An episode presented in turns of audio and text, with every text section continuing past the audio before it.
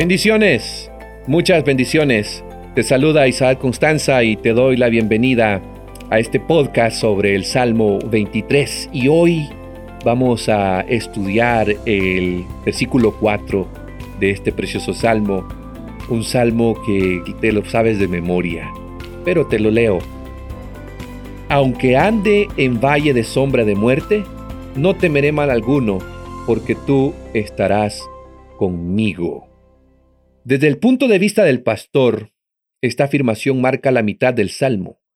Ahora se dirige directamente al pastor. Anteriormente estaba como exclamando y diciendo a los demás, miren quién es mi pastor, pero ahora el salmista cambia, la ovejita ya no está hablando del pastor, ahora es más personal.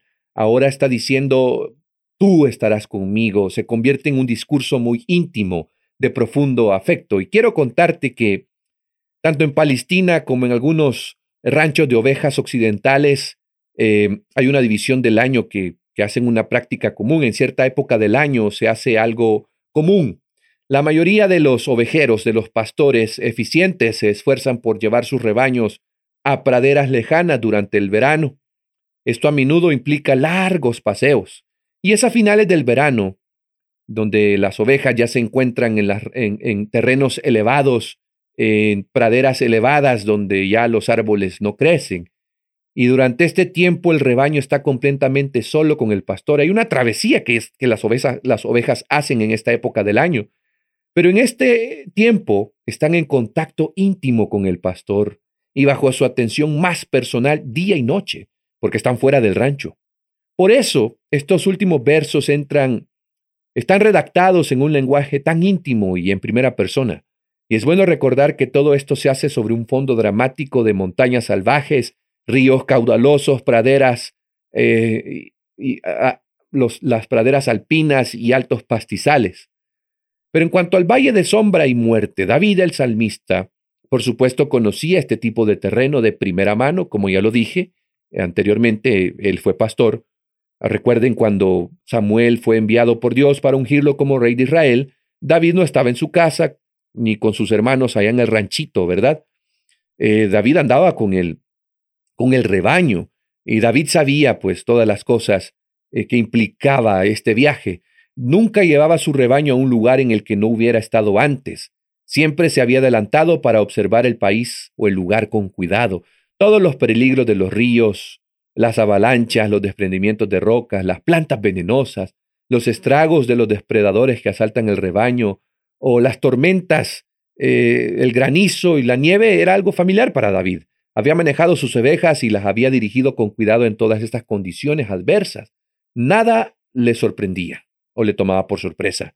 Estaba, estaba plenamente preparado para salvaguardar su rebaño y atenderlo con habilidad en cualquier circunstancia.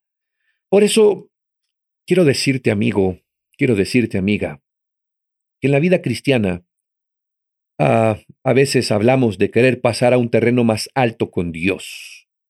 ¿Cómo anhelamos vivir por encima de las tierras bajas de la vida? ¿Cómo anhelamos salir del valle y estar en la, en la cima de la montaña? Queremos ir más allá de la multitud común para entrar en un camino más íntimo con Dios. Hablamos de las experiencias en la cima de la montaña y envidiamos a los que han ascendido a las alturas y han entrado en este tipo de vida más sublime con Dios. Toda montaña tiene sus valles. Sus laderas están marcadas por profundos barrancos y desfiladeros, y la mejor ruta hacia la cima es siempre a lo largo de estos valles. Es muy habitual que este versículo lo usemos como consuelo para quienes atraviesan el oscuro valle de la muerte. Pero incluso aquí en este lugar sombrío, para el Hijo de Dios, la muerte no es un fin, y con esta pandemia, tú sabes que muchos de nosotros hemos tenido que decir hasta pronto a un ser amado, a un amigo, a un familiar. Pero la muerte no es un fin, sino que es, un momento de descanso, es una puerta que nos llevará a una vida más elevada y exaltada de contacto íntimo con, Cristo. La muerte no es más que el valle oscuro que se abre a una eternidad de deleite con Dios, es un descanso momentáneo para esa eternidad de deleite con Dios. No es algo que haya, de, lo que tengamos que temer, sino que es una experiencia por la cual se pasa en el camino hacia una vida más perfecta. Por eso, amigo, amiga, tus decepciones, tus frustraciones, tus desalientos, tus dilemas, los días, tus días oscuros, tus días difíciles, aunque sean valles ensombrecidos, no tienen por qué ser desastrosos. Esos momentos pueden ser el camino hacia un terreno más elevado en tu caminar con Dios. Llegar a esta convicción en la vida cristiana es haber entrado en una actitud de aceptación tranquila de toda adversidad, es haber pasado a un terreno más elevado con Dios, es conocerlo de esta manera nueva e íntima, e, es conocerlo lo que hace que la vida sea mucho más llevadera que antes. Así es, mi amigo. El valle de sombra y de muerte solo es algo momentáneo para una experiencia más grandiosa con Dios. Pero también quiero decirte que las ovejas son llevadas a la cima de las montañas por el camino de los valles, eh, no solo porque, no solo porque es necesario, hay, hay razones importantes aquí, ya que los valles son el camino eh, donde va a encontrar esa agua que va a calmar la sed de la ovejita. Es necesario pasar por los valles, porque ahí se encuentran las aguas refrescantes a lo largo de todo el camino. Ahí hay ríos, hay arroyos, manantiales, tranquilos estanques en los profundos desfiladeros. Y durante los meses de verano los largos trayectos pueden ser calurosos y agotadores y las ovejitas terminan experimentando una intensa sed. Y cuánto se alegran de los frecuentes abrevaderos a lo largo de la ruta del valle donde pueden refrescarse. Y eso solo lo vas a encontrar en los valles. Y como cristianos, tarde o temprano descubriremos que es en los valles de nuestra vida donde encontramos el refresco de Dios mismo. Es en los valles de nuestra vida donde el agua fresca de Dios es derramada. No es hasta que hemos caminado con Él a través de algunos problemas muy profundos que descubrimos que Él puede llevarnos a encontrar refugio y descanso en sus promesas. Nos emocionamos más allá de las palabras cuando llega la restauración a nuestras almas, consuelo y el aliento que ofrece nuestro pastor. Y hay algo que quiero resaltar. Esto es importantísimo que lo entiendas. Solo aquellos que han pasado por esos valles oscuros pueden consolar, animar a otros en situaciones similares. A menudo rechazamos o cantamos o oramos a Dios pidiendo que nos convierta en una inspiración para para otra persona. Le pedimos a Dios, le rezamos a Dios que nos convierta en inspiración. Por ejemplo, ¿quién mejor puede consolar a otro en el duelo que la persona misma que ha perdido a un ser querido? El que mejor puede atender a un corazón roto es el que ha conocido un corazón, roto. Y la mayoría de nosotros no queremos valles en nuestras vidas. Nos alejamos de ellos con una sensación de miedo y, y rechazo. Sin embargo, a pesar de nuestros de esos rechazos, Dios puede aportar un gran beneficio y una bendición duradera a los demás a través de estos valles. Amigo, no trates de evitar las cosas oscuras, los días angustiosos. Pueden resultar ser el camino de mayor refrigerio para, tú, para ti mismo y para los que te rodean.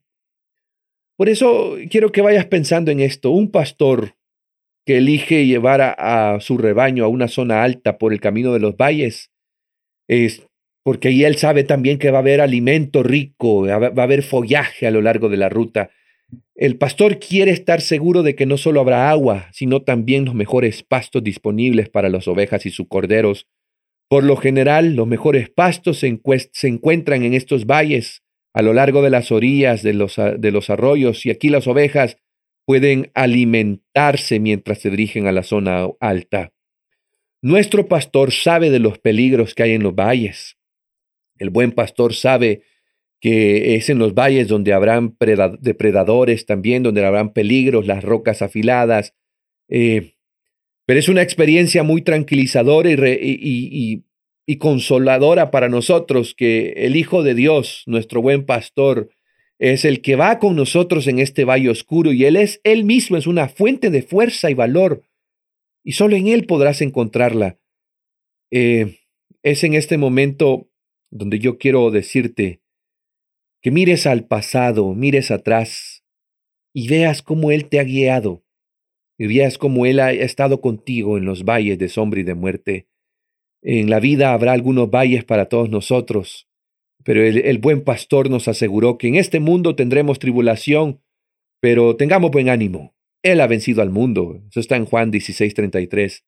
La cuestión básica no es si tenemos muchos valles o pocos valles. No se trata de si esos valles son oscuros o meramente ensombrecidos por la oscuridad. La cuestión es cómo reaccionas ante ellos, cómo los atraviesas, cómo los afrontas, cómo afrontas las calamidades que se te presentan. Algo es verdadero. Con Cristo las afrontarás con calma.